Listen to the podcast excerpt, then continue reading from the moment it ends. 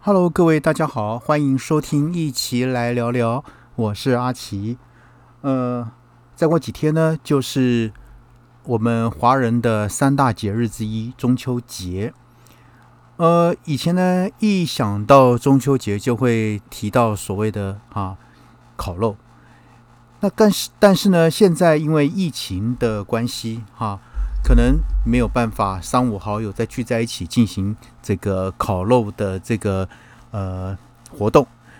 但是呢，我们看看中秋节的过节方式还有哪些呢？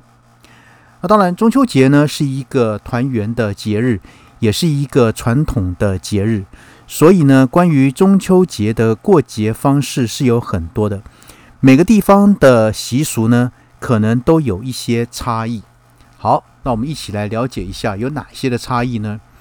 好，那首先呢，第一个我们看到呢，叫叫做吃月饼。呃，中秋节美食呢，首推月饼。那它的起源说法很多种，在元代末年啊，江苏泰州的反元起义领袖张士诚就利用了中秋民众那互赠月饼的时候呢。在饼里面夹带了八月十五夜杀鞑子的这样字条，那大家见了饼里面的一些字条之后呢，一传十，十传百，那这个约好呢，在这一天夜里一起来手刃这个而无恶不作的鞑子啊。那过后呢，家家吃饼庆祝这个起义胜利，并正式称中秋节的的这个圆饼呢，叫做啊月饼。好，那第二个呢？啊，一个方式呢，就走月。中秋节之夜呢，还有一大的特色啊，赏月活动叫做走月。在皎洁的月光下，人们呢衣着华丽啊，三五结伴，或游街市，或泛舟啊，这个秦淮河，或登楼观赏这个月华，谈笑风生。这个明代南京呢，建有望月楼。啊，玩月桥。那清代狮子山下呢有朝月楼，那都是呢以前古人游啊这个游人走月时的一个赏月圣地。那当然啊，在还有像是这个莫愁湖公园的一个抱月楼啊，这些都是还有一些新的景点。那当然哈，这是古时候哈，像旧时南京哈，南京有一个走月，还有一种特殊的一个活动就是。凡呢没生儿子的已婚妇女，要去游夫子庙，随后呢再跨过一座桥，这样相传呢就可以拥有什么梦熊之喜，就是意味着可以生男孩。那当然还有一些，还有什么那个尖子桥中秋之夜呢，尚未生育的家庭，这个男主人呢，则来这个桥下摔瓦罐，那据说呢能让妻子怀孕。那久而久之呢。当然也称之为建这个什么建子桥啊，那这是走月啊，这古人哈用走月，在有一些哈有一些桥啊，有一些凉亭啊，把它称之为这样哈，是一个很很优美、很这个很富诗情画意，让人家可以联想的一个地方。好，那第三个呢叫做什么？中秋祭月。好，那祭月呢，在我国是一种。啊，十分古老的习俗。根据史书的记载，早在周朝，古代帝王就有春分祭日、夏至祭地、秋分祭月、冬至祭天的习俗。那他祭祀的场所称为啊日坛、地坛、月坛、天坛，分设在东南西北四个方向。像是在北京的月坛，就是。明清皇帝祭月的地方，在《礼记》中也记载着啊，天子呢，春朝呃朝日，秋夕月，朝日之朝，夕月之夕。那这里的夕月之夕呢，指的正是夜晚啊，祭祀月亮。那这种风俗呢，不仅为宫廷及上层贵族所奉行，随着社会的发展，也逐渐影响到民间。好，那第四种活动呢，叫做什么？玩花灯啊。那中秋节呢，有许多的游戏活动。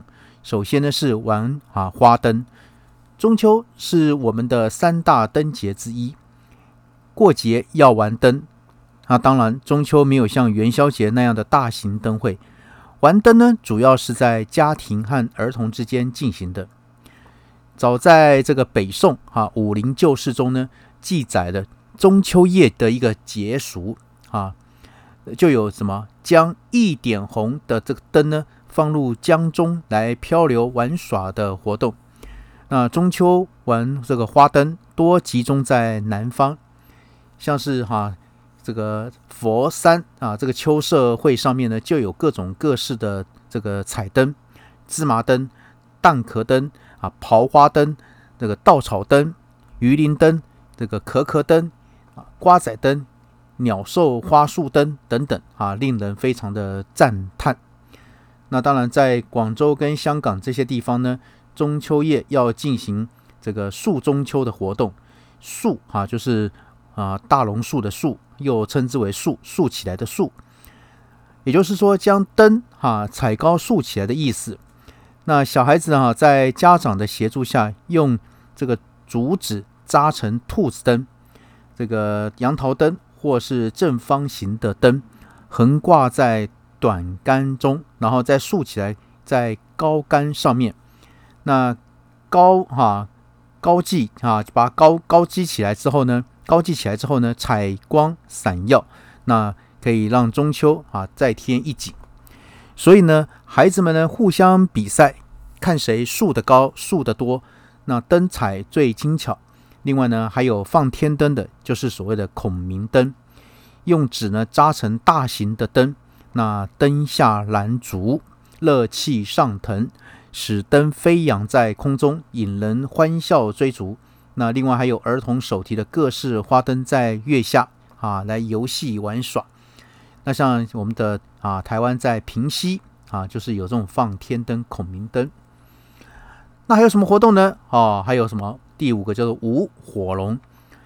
那舞火龙呢是香港中秋节哈，可能在台湾比较少看到，最富这个传统特色的习俗，在从每年农历的八月十四日的晚上开始。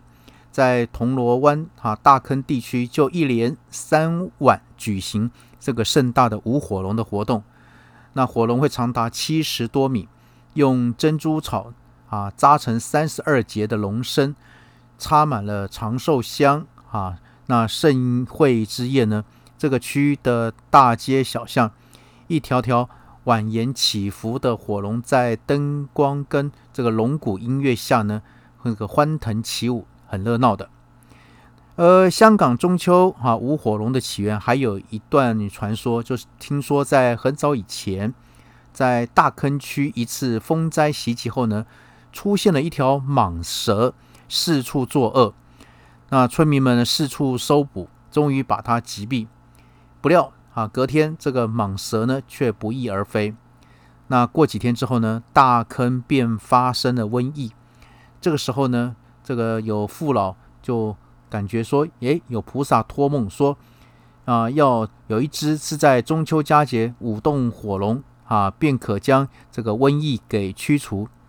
所以呢，或许是巧合，诶，这个方式呢竟然奏效，从此呢舞火龙呢就流传到现在。当然，哈，这个随着社会的不断的哈这个改变。对于各种重要的节日呢，现在大家好像已经不太热情，让他们这个喜欢的呢，不是不过是节日到来的哈，这个时候放假。那当然，很多年轻人对于中秋节的印象，无非就是一家人在一起吃个饭，然后呢，在这个哈这社交圈里面发个这个月亮的照片。那当然，很少人有知道说传统的中秋节应该怎么过。好，所以呢。我们来看一看啊，按照我们古代的历法来解释呢，八月是秋季的第二个月，称之为仲秋。八月十五呢，又在仲秋之中，所以呢叫中秋。那中秋节呢，月亮圆满，这个象征团圆，又称之为团圆节。那从时令上来说呢，中秋是秋收节，春播夏种的谷物呢，到了秋天就该收获了啊。就春耕夏耘，秋收冬藏，而且到这个过了中秋以后呢，天后呢也慢慢转凉了啊。这是我们老祖宗的智慧。所以呢，古代的人呢，在这个季节呢，会这个饮酒起舞，喜气洋洋的庆祝这个丰收。当然啊，这个还有呢，中秋节的由来呢，跟唐玄宗游月宫的一个浪漫传说息息相关。那相传呢，在某一年的八月十五这之夜呢，唐玄宗在宫中祭月时呢，这个哈随侍道人做法，那将手中的拐杖呢化作空中银桥后呢，步入月宫。那只是看到呢，门楼匾额上写的“广寒清虚之府”，门口的高大桂树下，白兔正在捣药。那宫内的嫦娥诸仙女呢？在悠扬的乐曲伴奏下翩翩起舞。那唐玄宗呢，从月宫归来后呢，就叫人呢整理出啊暗自记下的舞曲，命名为啊《霓裳羽衣曲》。那月宫之所以称之为广寒宫，也跟听说跟这个传说有关。于是乎呢，啊农历的八月十五呢，就成了啊传统的这个中秋佳节。那一般在这一天呢，大家都是阖家相聚，庆祝这个哈寓意团团圆圆的节日。在这一天呢，远走他乡的游子也都会尽量的赶回家乡，和亲人一起赏月。那也有不能回家过节的人们呢，就只能通过明月寄托相思啊之情。在中秋吃月饼已经成了一种习惯，如果在中秋不吃月饼，总感觉少了点什么。虽然说现在的月饼哈也是非常的昂贵，价格上，那不过呢，现在的月饼馅料当然也是种类繁多，但也不再是古代的五仁馅了。毕竟有很多人并不是很喜欢五仁馅，所以呢，月饼的厂商为了迎合现代人的口味呢，就研发出各式各样的月饼。当然，所有的吃货们呢就可以大饱口福。另外呢，有关于中秋节的前夕，要给年迈的父母、公婆、爷爷奶奶带点礼物。俗话说“礼轻情意重”，一点小礼物，聊表对老人家孝敬的心意。这样呢，大家都会感受到家的温暖。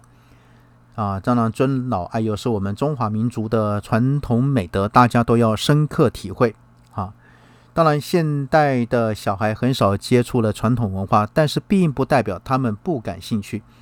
随着哈这个现代越来越发展，人情味当然是越来越淡薄。但呢，中秋节仍然是少数几个我们中国人最爱的啊传统节日，希望呢能够继续传承下去。当然哈，以上呢是我对哈这个阿奇对中秋节的由来以及如何过中秋的一些啊一些一些资料的一些说法，那提供给各位做参考。好，那我们今天先到这边喽。OK，拜拜。